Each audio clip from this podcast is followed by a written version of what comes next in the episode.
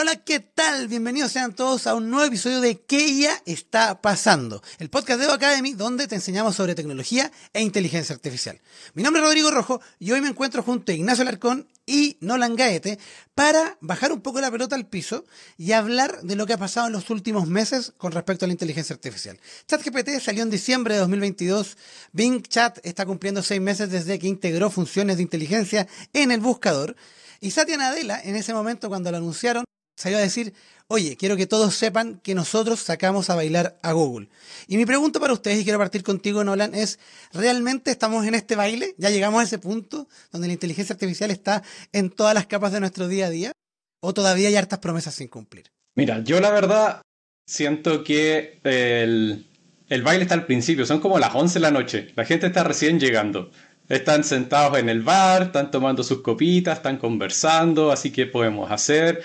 Las promesas, la verdad que en este momento siguen siendo promesas, aunque es verdad, Google esta semana llegó a decir, mire, todo lo que traemos y ahora sí es verdad, tenemos todas estas características y les juro que van a empezar a trabajar muy luego con ella, pero ahí, ahí se queda, todavía no sale realmente, todavía no lo podemos probar, no podemos ver qué realmente se puede cumplir con todas esas promesas. Yo, yo, creo que ahí el, me pasa con Google, que es como que los papers fundacionales de la inteligencia artificial, de todo lo que está permitiendo esto hoy en día, son de Google, ¿cierto? El, atendo, mm. el paper Attention is all you need, que es el que partió todo este fenómeno, fueron ellos. Y siento que Google dijo como, oh, qué interesante lo que investigué, dejémoslo en esta carpeta tapado lleno de archivadores y que no, no, hagamos nada al respecto del producto con eso. No es tan real porque obviamente ellos sí hicieron cosas en, en, el buscador y todo, pero fue como que jugaron muy a la segura. Y ahora siento que efectivamente hemos visto muchos meses donde mucha gente ha lanzado muchos anuncios. Yo estoy en la beta de Google, yo puedo escribir mail con inteligencia artificial solo en inglés y puedo escribir eh, documentos solo en inglés. De verdad estoy esperando que aparezcan. Me siento celoso. Funcionan, funcionan, sí, pero como que todavía siento que falta un poco que brille. Y ahí eh, quería devolverle la pregunta porque como está ChatGPT y han salido otras inteligencias artificiales que ocupamos, o, o, se supone que ocupamos todos los días, ¿creen ustedes realmente que estas inteligencias que han salido las usamos realmente? ¿Con qué frecuencia, por ejemplo, ustedes usan inteligencia artificial? Nacho. El, mira, a nivel corporativo o a nivel de trabajo, la verdad es que tenemos dos temas. Uno es que muchas de las cosas que salen no se pueden usar a nivel laboral para todos los trabajos. Es decir, una persona que trabaja como analista no va a usar Stable Diffusion, no va a usar Midjourney, ¿cierto? ChatGPT puede usarse, Code Interpreter de ChatGPT puede ser utilizado y ese tipo de herramientas. Entonces, para empezar, de todo lo que se está sacando, agentes y todo, es un campo muy limitado. Y después está todo el tema de la seguridad, ¿cierto? Que la herramienta está en la nube, la herramienta está en servidores de otras empresas, entonces tú no quieres usar tu información, hay que hacer un poco de juego para poder poner tu información y que sea segura y que la tengas tú y todo. Entonces, después de seis meses, yo podría decir que muy pocas empresas lo están usando. Adicionalmente, de todo el tema de seguridad, muchos de los desarrollos que se están haciendo se usan en las empresas de inteligencia artificial, ¿cierto? Entonces, básicamente se usa inteligencia artificial para desarrollar mejores chips para hacer inteligencia artificial. Está usando modelos de, de, lenguaje para hacer mejores modelos de lenguaje. Entonces, es como autoiterativo, básicamente. Y por tu caso, Nolan, ¿qué, qué, qué usas inteligencia artificial o has visto gente cercana en su empresa usando inteligencia artificial? Sinceramente, no. De hecho, no. Al principio, claro, yo usaba, no sé, harto ChatGPT, quizás para, para codificar un poco más. Tuve un cambio de, de trabajo hace poco y la verdad que volví al Excel, al común y clásico Excel. Y todos a mi alrededor siguen usando el clásico Excel. Ni siquiera, de hecho, en, en, el lugar donde estoy se usan sistemas, entre comillas, más elaborados. Y ni hablar de utilizar inteligencia artificial generativa para poder facilitar el trabajo o hacer análisis de, de datos. Para nada. De hecho, en el día a día la inteligencia artificial es un tema de conversación, no una herramienta a utilizar. Es súper bueno el punto que mencionas, porque efectivamente eh, esta, esta gran ola que estamos viviendo desde el último, últimos ocho meses, diez meses, tiene que ver con la inteligencia artificial generativa. Porque la inteligencia artificial también tiene machine learning, deep learning y otras técnicas, ¿cierto? Que se hemos visto como, por ejemplo, en análisis de datos se ocupa mucho, ¿cierto? Para hacer modelos predictivos o para clasificación de data estructurada o data no estructurada.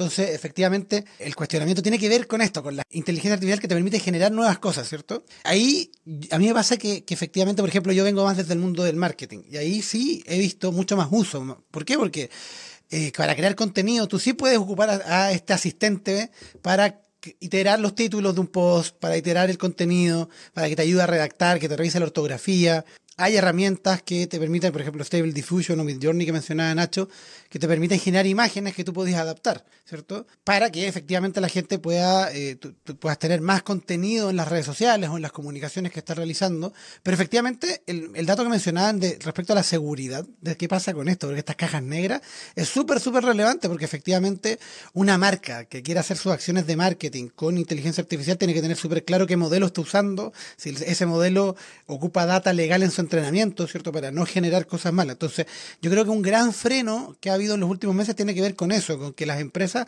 recién se están educando en el fondo en este modelo me puede servir comercialmente, este modelo lo puedo ocupar para generar información que, eh, que no tenga problemas de, eh, de derechos de uso, ¿cierto? Lo que genera es mío o no es mío, ¿cierto?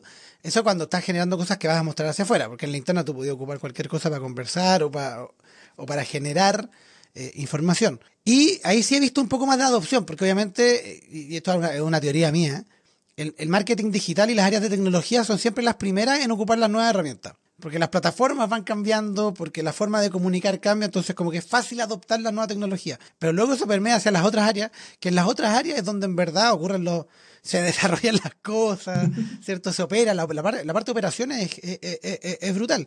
Y, y, lo que yo creo es que va, que va a terminar pasando es que el momento en que la inteligencia artificial se adopte masivamente es cuando la inteligencia artificial sea una feature que pasa piola, que pasa entre medio de lo que se está haciendo. O sea que yo estoy en Excel y no me doy cuenta y Excel me hizo un análisis, ¿cierto?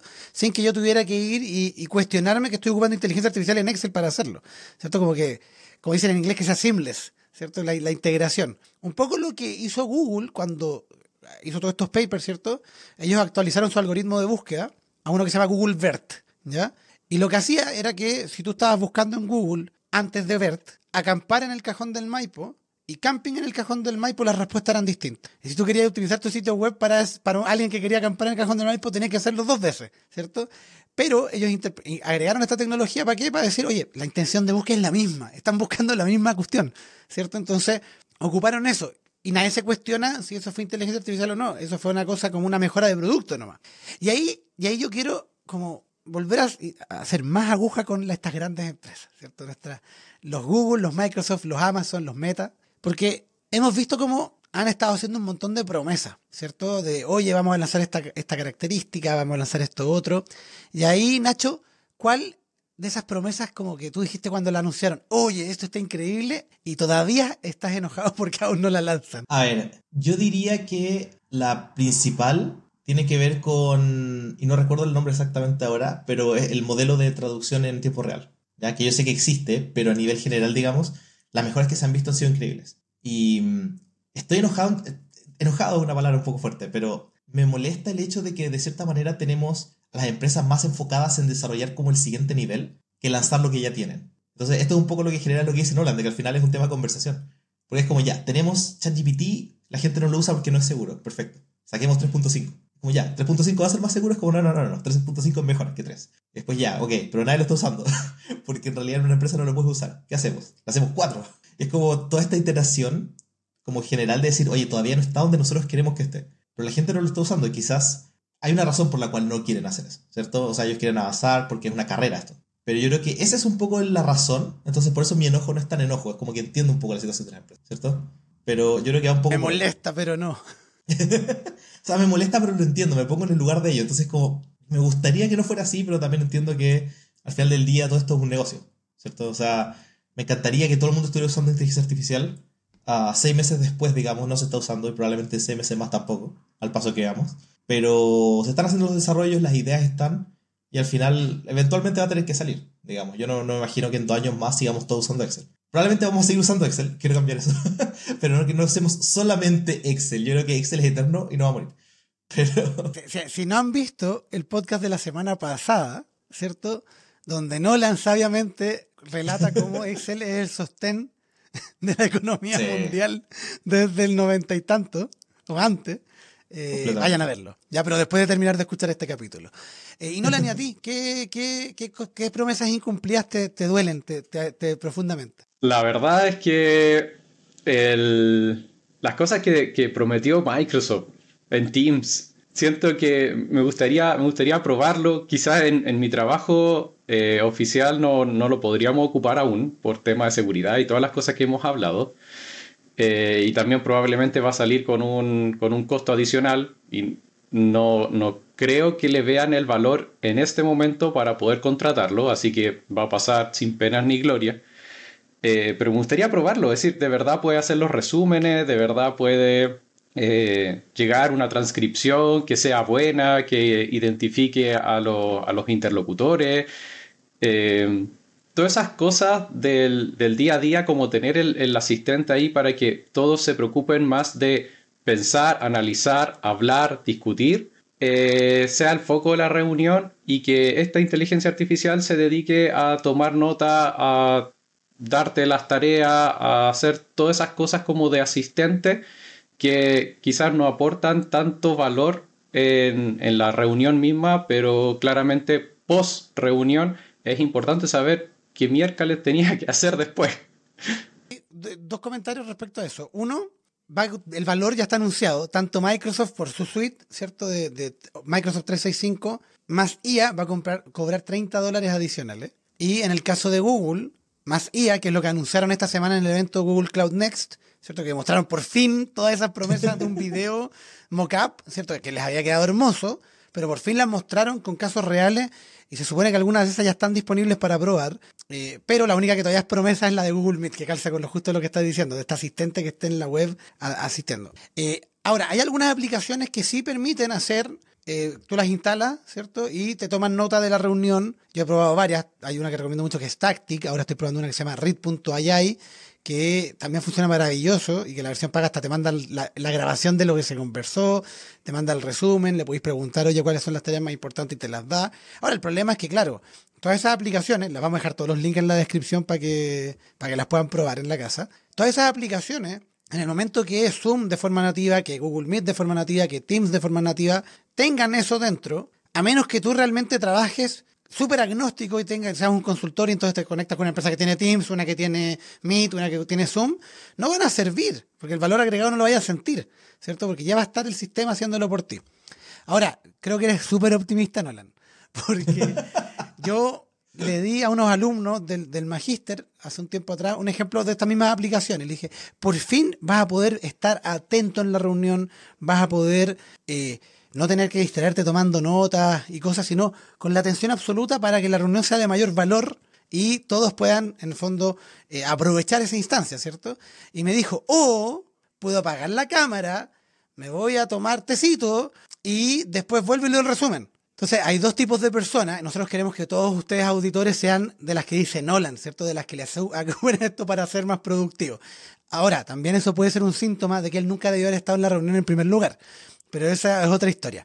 Eh, y, ahí los quiero llevar para otro lado, porque esas son las promesas incumplidas, las cosas que estos tipos, ¿cierto? Estos gigantes no han hecho, ¿cierto? O han hecho a medias, creíamos que iba a ser más rápido, mostraron videos mockup espectaculares, ¿cierto? Pero como que han sido mucho más tímidos liberando esas funciones. Pero ¿qué cosas sí hemos visto? ¿Qué, ¿Qué, soluciones de inteligencia artificial han sacado ellos u otros, ¿cierto? Que ustedes digan, wow, esto me vuela la cabeza y esto es algo que yo quiero ocupar o voy a ocupar o estoy ocupando. Mira, la verdad es que una de las cosas que, me encantó y dado que yo no tengo eh, eh, Photoshop contratado para, jugar con eso, eh, me gustó una noticia que vi en, un canal por ahí, en, un corto, sobre que Midjourney lanzó una herramienta para poder editar imágenes.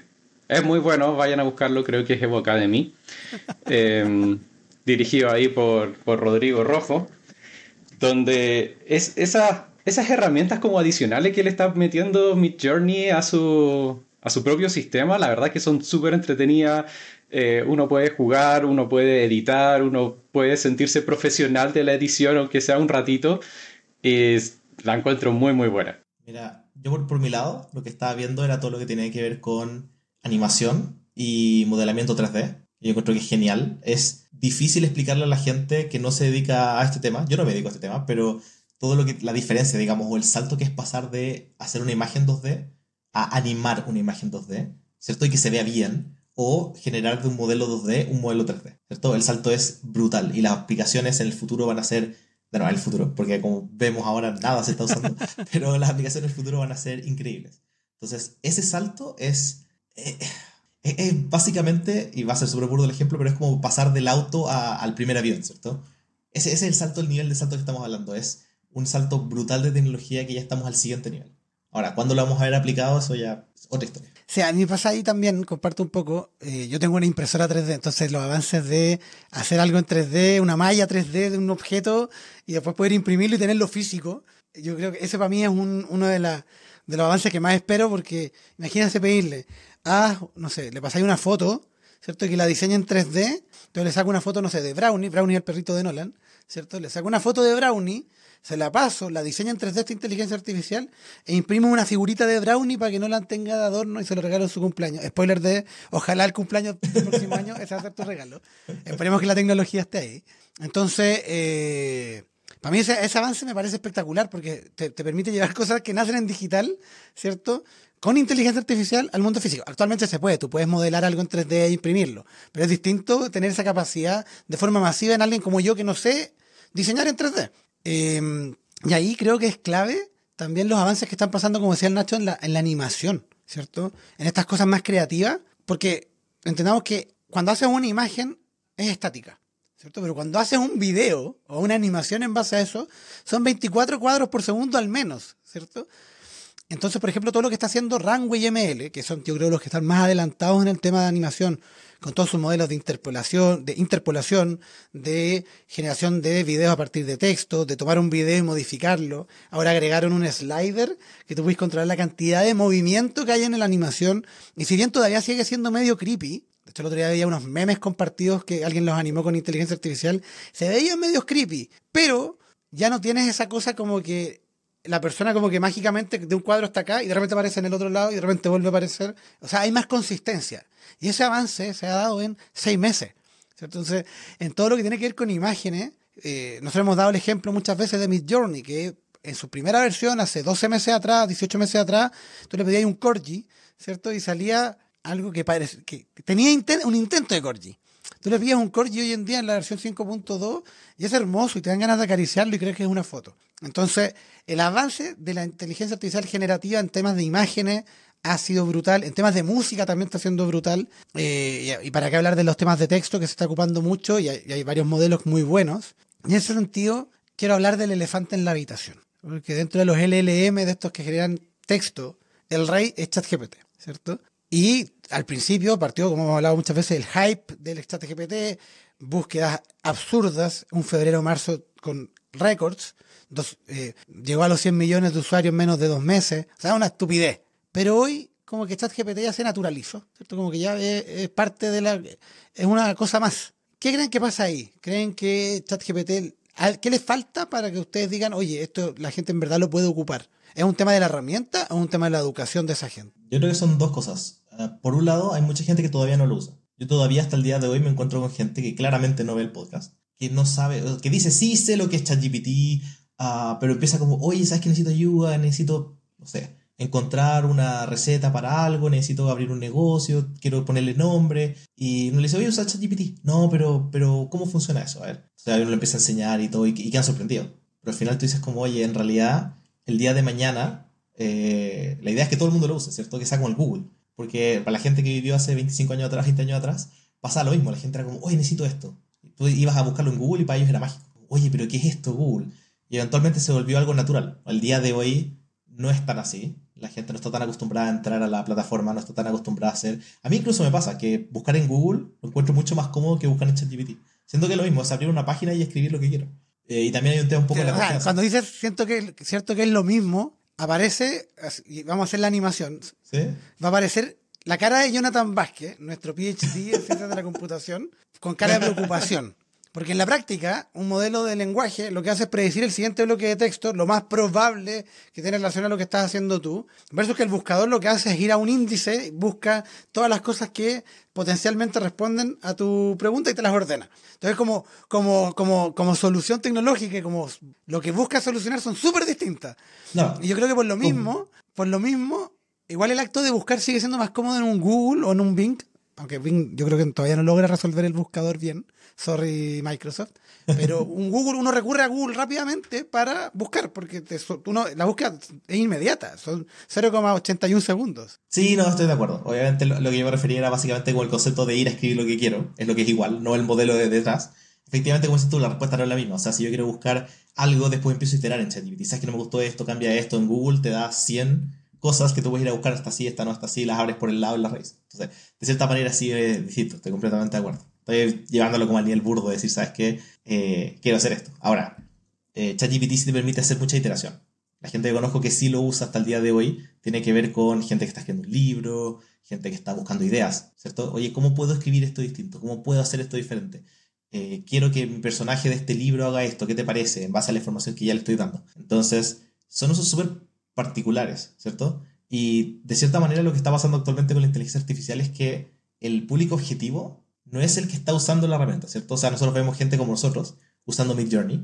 Nosotros no vemos ilustradores usando Mid Journey para el día de mañana sacar algo mejor o trabajar sobre eso. Lo mismo con la animación, lo mismo con la música. Entonces, tampoco somos el público objetivo. Yo creo que lo, importante acá va a ser cuando la gente que realmente lo necesita lo empiece a usar. Y yo creo que ahí es donde estamos fallando.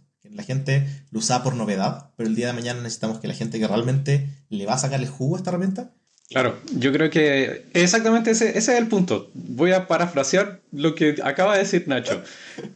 Salió un juguete nuevo, nosotros los early adopters empezamos a usarlo, dijimos muy entretenido, empezamos a hacer material y todo, pero ahí queda. Es decir, un, juguete después de un, rato uno se aburre, a menos que deje de ser un juguete y realmente pase a ser una herramienta. Y para que sea una herramienta tiene que ser, tiene que llegarle a alguien que realmente lo ocupe en su día a día. Es decir, ya está bien, yo, a mí sí me sirve mucho eh, ChatGPT, por ejemplo. ¿Por qué?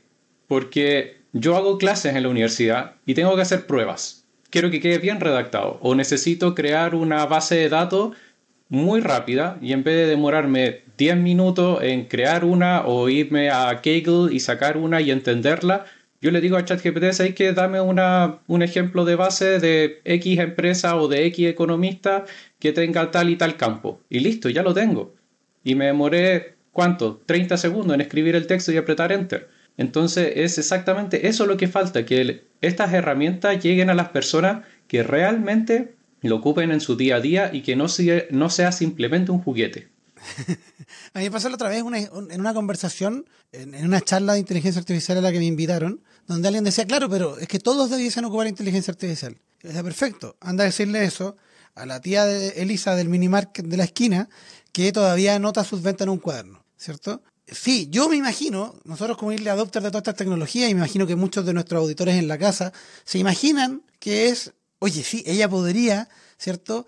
Eh, pasarle la data de las ventas y que ChatGPT le diga, ¿sabéis qué? No comprís más Doritos, porque nadie te compra, ¿cierto? Pero ella ya intuitivamente lo hace. no sé cómo uno tiene que ver realmente cuál es ese, ese valor extra que por usarlo logra o reducir tiempo o ser mucho más eficiente, o sea, efectivo con las respuestas. O sea, vas a ver cuántos Doritos dejar de comprar. ¿Cierto? Estoy dando un ejemplo súper burdo, pero no, un poquito la idea. Ahora. Si quieres, yo puedo dar otro ejemplo.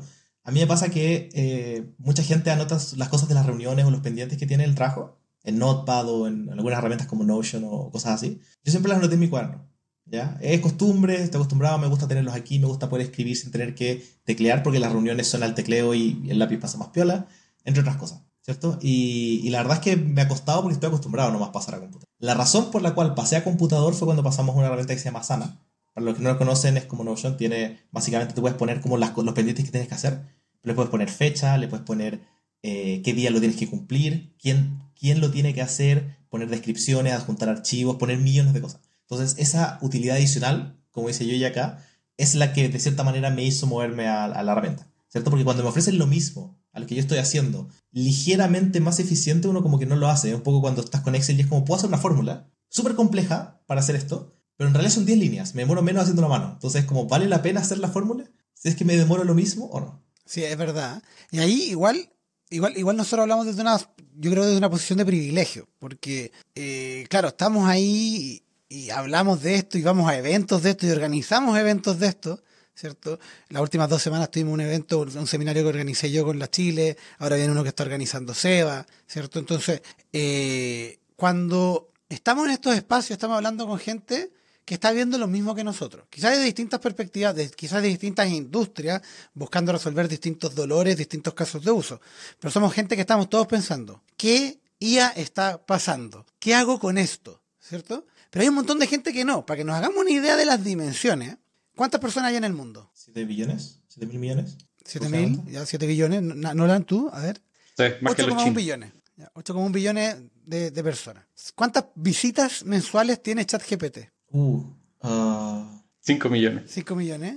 No, Nacho, tú? A ver. ¿De usuarios únicos o como consultas? Visitas mensuales, visitas. Ah, ¿8 millones? 1,5 billones en junio, que es el último dato público de Similar Web. Ya, ahora son visitas, probablemente algunas de esas están duplicadas o triplicadas, pero para que hagamos un, un- un impacto de las dimensiones, ¿cierto? O sea, el uso a nivel mundial, probablemente todos están, en todos los países alguien lo está usando. Eso es como básicamente el mensaje. O sea, hay uso. Ahora, esos 1,5 son infinitamente menos, no, no son infinitamente menos, pero son menos que los eh, que habían cuando salió, en su pic que fue febrero-marzo. Porque ahí mucha gente entró a probarlo y dijo, oye, no sirve. Ahora, el no sirve, y acá viene la siguiente pregunta para usted, yo creo que tiene que ver con un desafío respecto al saber usar, a lo que conocemos como, a lo que nos burlamos como el capa 8, ¿cierto? El error entre el teclado y la silla. Entonces, ¿qué debiesen hacer las personas para aprender a usar mejor estas herramientas? Porque en estos meses han salido un montón, hemos nombrado varias. Las de, las de los chat GPT, Cloud, ¿cierto? Google Bard, Midjourney, Stable Diffusion para imágenes, hay aplicaciones para hacer presentaciones, aplicaciones específicas para distintos usos, ¿cierto? Y un montón. Y todos los días levantamos una piedra y hay cinco aplicaciones nuevas de inteligencia artificial. Entonces, ¿cuál, sería su consejo? Y aquí quiero partir con Nolan, para que estas personas que todavía no han adoptado a ChatGPT o que tuvieron una mala experiencia porque no, no encontraron la respuesta que querían como la querían, ¿cómo debieran enfrentar ese primer desafío? ¿Cómo logramos convertirlos, ¿cierto?, en alguien que diga la inteligencia artificial me ayuda a ser más productivo, me ayuda a ser más eficiente. Mira, en primer lugar yo creo que deberían escuchar este podcast. Ya con eso avanzaron mucho, mucho, mucho. En segundo lugar, yo creo que eh, empezar a preguntar, de hecho, empezar a leer, empezar a ver blogs, empezar a buscar en internet eh, usos similares al que la misma persona tiene. Es decir, ya, a ver, ¿qué es lo que hago en el día a día? Ni siquiera nuevos conflictos, ni siquiera nueva- nuevos problemas. ¿Cómo lo resolvería eh, utilizando esta herramienta? Después, cuando ya me empiezo a empapar de las capacidades que tienen esta herramienta, puedo empezar a pensar recién cuál es el siguiente paso. Ah, mira, esto lo puedo hacer como lo, lo hacía primero de esta manera. Con esta herramienta lo puedo hacer igual o un poquito más rápido. Quizás no es el gran desafío, pero al empezar a utilizarlo de esa manera digo, ah, mira, pero podría hacer esta cosa adicional. Y esta cosa adicional hasta ahora no lo había podido hacer porque no tenía tiempo. En cambio, ahora sí lo puedo desarrollar. La verdad que ciertamente la adopción va a seguir siendo lenta. Eh, como ustedes decían, el, el caballero o la señora de la esquina que sigue usando su cuaderno en el kiosco probablemente haría mucho más rápido las cosas con un computador. Fin, nada inteligencia artificial, nada, computador. Eh, pero no lo toma porque nunca lo adoptó y hay un rechazo siempre al cambio. Uno puede leer millones de estudios y de papers de recursos humanos donde hay muchas teorías y, y todas abarcan que lo más complejo es el cambio. Yo no quiero hacer algo distinto a lo que ya estoy haciendo porque ya estoy acostumbrado y lo hago para mí suficientemente rápido. Fin. Y ciertamente para utilizar estas nuevas herramientas uno tiene que dar ese paso, es, ese riesgo adicional, ese gasto quizás de tiempo entre comillas para empezar a probarlo y empezar a comparar cómo lo hago ahora y cómo lo podría hacer con eso. Recién desde ahí en adelante se me van a empezar a ocurrir nuevas cosas de cómo utilizarlo en el día a día. Yo creo que, de cierta manera, bueno, para empezar, los humanos somos bien cortoplacistas dentro de todo. Entonces cuesta un poco meterse en esta cosa. Lo que yo sí he visto es que, por ejemplo, herramientas como Gamma, lo que estamos hablando antes y que hay videos ahí en, en Evo Academy, para hacer presentaciones, ¿cierto? Tú subes un archivo, un archivo Word, y haces presentaciones. Gente que conozco que trabaja en, en áreas de, por ejemplo, eh, docencia principalmente, ¿cierto? Pueden tomar todo este programa o todo este documento que ellos tienen y transformarlo en una presentación y después modificar sobre eso. ¿Qué pasa? Tú vas con ChatGPT y la gente dice que puede hacer todo. Lo que hago con ChatGPT, lo que tú quieras. Es como ya, eso es demasiado, demasiado abierto. A mí ya no me interesa porque en realidad tengo que empezar a pensar qué es lo que voy a hacer. Entonces la gente que eh, ha visto, tiene la oportunidad de usar las dos herramientas, ya sabe que el día de mañana, cuando quiere hacer una presentación en base a un documento, va a gama. Cuando quiere hacer cualquier otra cosa, va a hacerlo como lo hace siempre, porque en realidad siquiera pensar en ChatGPT ya es una lata. Es demasiada libertad. Y la verdad es que yo creo que por ahí hay un poco una, falla de las herramientas en sí. ¿Cierto? Y lo otro lo mismo un poco con Midjourney, es como cómo se usa. Instalo algo y es como, no, mira, tienes que aquí y un token y tú pagas. Y el proceso es más complejo que abrir Google. y al final cuando el proceso es tan... Y, viviendo, digamos, en un mundo donde la, la gente al final está hablando de TikTok, tú haces un clic y ya tienes un video ahí, ahora. Y te aburres, haces clic y va un video siguiente. Y el, el tiempo de atención que tiene la gente y el tiempo que está dispuesto a gastar es ínfimo. Entonces, pensar en tener que aprender cómo siquiera empezar a usar esta herramienta ya es demasiado. Yo creo que es una falla como de las herramientas en sí.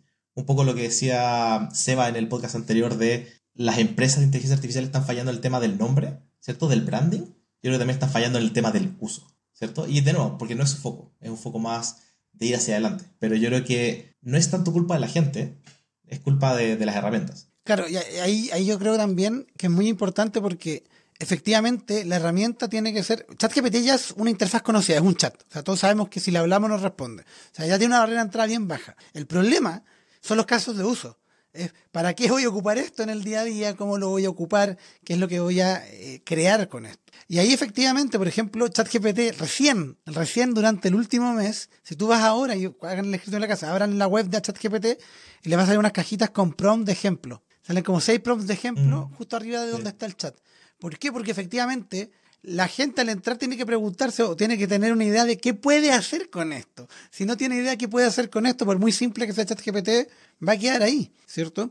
Y ahí es donde yo creo que efectivamente estas soluciones tipo Gamma o tipo eh, las que graban, ¿cierto? Táctica y cosas que básicamente entre un bot a la gra- grabación tú no haces nada más y después te llega un mail con el resumen, que es maravilloso, eh, tienen esa ventaja en el sentido que construyen una solución nicho. Oye, yo hago esto y no interesa que sepas cómo lo hice. Le pongo con ahí para que sea promocional, ¿cierto? Y todo, pero en verdad no me interesa que sepáis que por detrás hay un modelo. No, yo creo que sea algo que uses, ¿cierto? Y ahí está la diferencia. Pero yo creo que también hay un, tercer factor que, que- no mencionaron, pero creo que es muy importante que tiene que ver con la educación. Con la educación en herramientas, en la, en la tecnología de- desde muy chicos. ¿cierto? Porque efectivamente, para poder ocupar bien un chat GPT o cualquiera de estos modelos de lenguaje natural, tú tienes que saber pedirle bien las cosas, ¿cierto? Y tienes que escribir buenos prompts. En, la descripción te vamos a dejar una guía con algunas formas de consejos para hacer buenos prompts. Eh, pero eso ya es un desafío, porque a ti naturalmente no necesariamente te sale. ¿Por qué? Porque para escribir un buen prompt tienes que entender cómo está entrenado el modelo por detrás, ¿cierto? Y qué es lo que está pasando detrás para poder pedirle de buena manera. Y eso ya es una barrera de entrada, ¿cierto? Entonces hay que educar a la gente o, o enseñarles a escribir bien, a hacer las buenas pedidas de, de los distintos sistemas. También cuestionar, si sabemos que de aquí a un año más, dos años más, vamos a tener todas estas herramientas, Google Workspace, ¿cierto? Con inteligencia artificial en toda la suite, Microsoft con inteligencia artificial en toda la suite. La gente que salga de las universidades o de los colegios va a tener que saber, va a tener que necesariamente tener otras habilidades distintas para el mundo laboral que lo que tienen acá. Porque si no, va a salir y se va a chocar contra una pared y van a decir, ¿tiene 10 años de experiencia en ChatGPT? No, tengo solo 20 años. Ah, no, estás jodido. ¿Cierto? No, pues tiene- es la típica, ¿cierto? Tienes que partir antes con el uso de estas herramientas, porque van a ser las herramientas que se van a ocupar. Eh, ChatGPT hablábamos de que tenía este problema de la seguridad. Entonces, ¿qué hizo? Ahora sacó ChatGPT para empresas, ¿cierto? Que tiene su propio servidor, la data es tuya, te hace todas las promesas de privacidad y seguridad, te prometen velocidad adicional en GPT-4, ¿cierto? O sea, además te dan un, dulce adicional en la efectividad de estas cosas, porque efectivamente con eso reducen esa ansiedad de las empresas y pueden promover esta, que la empresa se monte en ellos. Porque lo que es lo que estaba pasando, la empresa tiene que empezar a decir, ah, para ocupar esto entonces, y van donde te ¿Qué hago? No, mira, tenemos que montar un servidor nuevo con los modelos, entrenarlos con nuestra data, hacer un gasto enorme para tener inteligencia artificial propietaria. Ah, muy caro, ¿cierto? Ah, muy complejo. Pero si ahora tengo estas soluciones directamente de ellos, es más fácil o va a ser más fácil poder gestionar. Entonces, también está ese desafío, cómo las empresas que están generando todas estas soluciones ayudan a hacerlo más simple, más directo, más fácil de usar, más claro en el uso, ¿cierto? más claro en lo que puedo conseguir y como nosotros como sociedad, y ahí yo creo que nosotros con los podcasts, ¿cierto? con las comunidades donde estamos y las charlas y eventos que estamos preparando, eh, estamos tratando de poner un granito de arena, pero no basta con eso. Los gobiernos tienen que meterse en esto, tienen que haber conversaciones país respecto a cómo vamos a educar esto, cómo vamos a implementar, hasta dónde vamos a dejar que llegue, ¿cierto? Porque la inteligencia artificial al final eh, está este mito de nos va a reemplazar a todos, ¿cierto? Yo no creo eso. Yo creo que la, la inteligencia artificial no nos va a reemplazar porque no es inteligente, no es una persona pensante, no va a tomar decisiones porque no sabe por dónde abordarlo. Pero una persona que sabe ocupar inteligencia artificial, esa persona sí va a tener la capacidad de reemplazar a una persona que no, ¿cierto? Y ahí está el desafío. Y yo creo que ahí tenemos un desafío enorme como sociedad. Y, lo triste, ¿cierto? Es que creo que nos está hablando de la forma que se debería estar hablando. Así que si alguien de ustedes que nos está escuchando tiene la posibilidad de meter estos temas en alguna pauta, en algún lugar, hágalo por favor. Y ahora para cerrar, ya porque ya nos hemos alargado un poquito y eh, quiero terminar con una, una pregunta un poco ya mirando hacia el futuro. Eh, ya sabemos en lo que estamos hoy, ¿cierto? Sabemos en, en qué están estos actores, ¿cierto? En esta carrera, esta guerra que le han llamado algunos entre un OpenAI, un Google, ¿cierto? Algunos actores grandes que esperábamos que estuvieran más metidos como Amazon y Apple que están como ahí calladitos por los lados, Amazon metiendo cosas en los servidores, pero le están dando por todos lados. Entonces, ¿cómo ven ustedes que se viene esta guerra en adelante? ¿Cierto? ¿Qué creen que va a pasar de aquí a seis meses más? En términos de los grandes actores y en términos de eh, las tecnologías o modelos que se están desarrollando. ¿Para dónde creen que va la moto? Mira, yo creo que eh, la verdad que los próximos seis meses va a seguir siendo exactamente la misma carrera. Esta carrera ya maratónica que lamentablemente pareciera que se está quedando sin público. Van a seguir desarrollando nuevos modelos, van a seguir perfeccionando nuevas herramientas, nuevas soluciones y después quizás de un año recién van a empezar a decir, ah, mira, esto tenemos que venderlo de alguna manera, tenemos que convencerlo de que ocupen esta herramienta. Y ahí va a venir la segunda parte que ya va a ser un marketing mucho más especializado o mucho más consultivo a las empresas diciéndole, mira, esto que hacías de esta manera, ahora la puedes hacer de esta otra manera, más rápido, más eficiente con nuestras herramientas. Yo creo que como te digo, los próximos seis meses va a seguir de desarrollo y recién después de un año quizás van a empezar una venta más dirigida, más consultiva, eh, como se ha visto previamente en, los distintos mercados. Medianamente de acuerdo.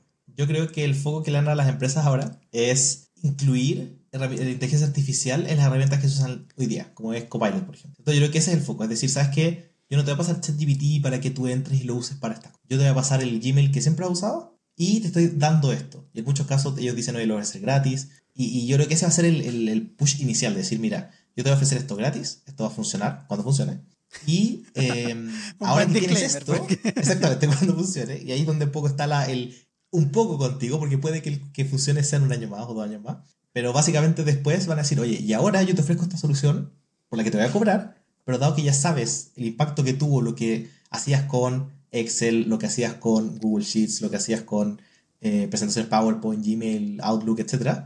Ahora te ofrezco esta solución para Teams, ¿ya? Y te ofrece esto y cuesta esto y tú ya viste el impacto que tuvo lo otro, así que de ahí yo, de ahí yo creo que va a empezar a avanzar un poco este... Yo comparto también un poco, un, poco eso, porque creo que el... Claro, yo, yo veo un Microsoft y un Google dándose golpes en los medios, pero el primero que este, ¿cierto? Los golpes reales, ¿cierto? Poniendo la solución, la pelota en la cancha y metiendo el gol, ese va a ser el que va a liderar esta guerra, ¿cierto? Hasta el momento ha sido Microsoft, pero no lo ha hecho en las cosas que efectivamente se adoptan masivamente. Entonces, ese es mi problema. Y ahí recuerdo lo dijo Nolan hace un rato.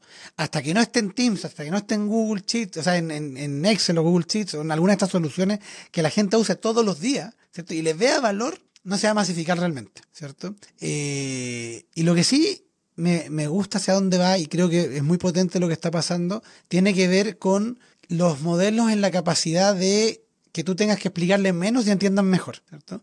Que, que, le exijan menos a las personas el saber cómo preguntarle, ¿cierto? Lo que pasaba con Google, nosotros no nos, intuitivamente, cuando hacemos una búsqueda en Google y veo los resultados y no son lo que yo esperaba, yo intuitivamente sé que el problema fui yo y tengo que volver a buscar. Y básicamente con esos dos segundos en que escaneé los resultados, ya identifiqué que tengo que ir a modificar. ¿cierto? Y hago otra búsqueda. Pero con la inteligencia artificial no queda tan claro, porque aparte te contestan distinto cada vez que le escribes, porque predice el texto en el momento. O crea una imagen a partir del prompt en ese momento con un sitio distinto y es distinta. Entonces, en la medida que todas estas herramientas de inteligencia artificial generativa tengan la capacidad, ¿cierto?, de exigirle menos, ponerle menos presión al usuario en términos de cómo él interactúa con ella, en términos de saber escribir un prompt, por ejemplo, en Midjourney es una receta que hacer para que te salga una buena imagen, ¿cierto? Pero cada vez menos. Entonces, en la medida que eso ocurra, yo creo que la adopción va a ser más masiva porque la gente va a poder sacarle más valor de forma natural. Y el otro desafío que veo ahí es que efectivamente yo creo que hay cosas pasando hoy que aún no sabemos qué está pasando, ¿cierto? Que de aquí a un año tal como pasó con cuando sale un chat GPT y nos enteramos que los modelos de lenguaje ya están tan avanzados, puede salir algo que revolucione otro de los aspectos que se pueden generar, ¿cierto? Eh, yo estoy esperando el día en que podamos hacer este podcast solo subiéndole algunas ideas y que sean nuestros avatars los que hablan entre ellos y, están acá y nosotros podemos estar, ¿cierto? Eh, viendo One Piece, ¿cierto? Que, es muy buena serie, vayan a verla. Entonces, eh, algo va a pasar y no sé qué, tengo miedo, ¿sí? Porque creo que mientras no los gobiernos no se pongan los pantalones y las empresas si han hecho esfuerzo en autorregulación, mientras no esté todo tan claro, eso es nuevo que salga no necesariamente va a ser bueno para nosotros. O puede que sí. Entonces ahí está, ahí tengo un poquito de miedo. Ahora, para ir cerrando, porque ya les dije la última pregunta, pero algo adicional, un consejo adicional para esas personas que quieren ocupar inteligencia artificial. Uno, así, Nolan, tú, ¿qué le dirías a alguien que no se atreve todavía, pero quiere? Hacer como promoción de Antena 3 directo. Eh, úsenlo y ya. Métanle mano, si no se va a romper, da lo mismo. Y hay muchas versiones gratuitas de todos los sistemas, así que de verdad pruébenlo.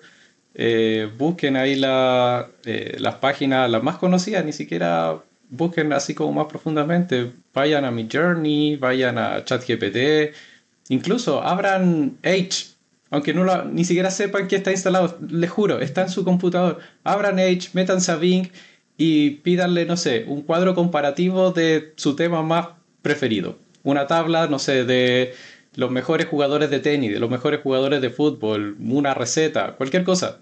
Y vayan probando y van a ver que las respuestas pueden ser mucho más asertivas y no solamente les va a dar la información, sino que se la va a dar ordenada de manera que ustedes ya la pueden ocupar directamente. Así que eso. Yo por mi lado diría que no, yo, yo, diría a ustedes, vayan a TikTok. Yo sé que ustedes usan TikTok, sé que usan Instagram. Vayan a ver shorts de inteligencia artificial, vayan a ver shorts de uso y empápense con inteligencia artificial. Saber qué es lo que está pasando, qué es lo que están haciendo. Y lo que va a pasar es que el día de mañana va a salir un short ustedes van a decir, oh, esto lo podría usar para facilitarme la vida. Y ahí elijan esa herramienta y vayan a esa herramienta y pruébenla o busquen tutoriales o lo que sea. Pero aprovechemos de usar una plataforma que ya están usando. Están usando TikTok, no mientan, poca gente lo, somos pocos los que no usamos TikTok. usen Instagram, usen YouTube Shorts, lo que sea, ¿cierto? Y, vayan metiéndose en eso. Perfecto, perfecto. Bueno, y yo para finalizar les quiero dar una pregunta a todos los auditores para que dejen abajo en la caja de los comentarios su respuesta. Y esta pregunta es, ¿para qué estás usando la IA hoy? ¿En qué la estás usando? ¿En el trabajo o en lo personal? Déjenlo en los comentarios. Muchas gracias Nacho, muchas gracias Nolan. Eso ha sido todo por hoy. Recuerden que pueden suscribirse a nuestro eh, podcast tanto en YouTube, ¿cierto? Como en Spotify. Nos encuentran como ¿Qué ya está pasando? O también nos pueden buscar por Evo Academy. Vayan a seguirnos en todas las redes sociales, arroba EvoACDM. Todos los links están en la descripción. Y además recuerden que les vamos a dejar abajo todas las herramientas que hablamos durante el capítulo para que, como dijo Nolan, vayan y las usen. Que estén muy bien, cuídense mucho y nos vemos en una próxima oportunidad. Chao, chao. Adiós.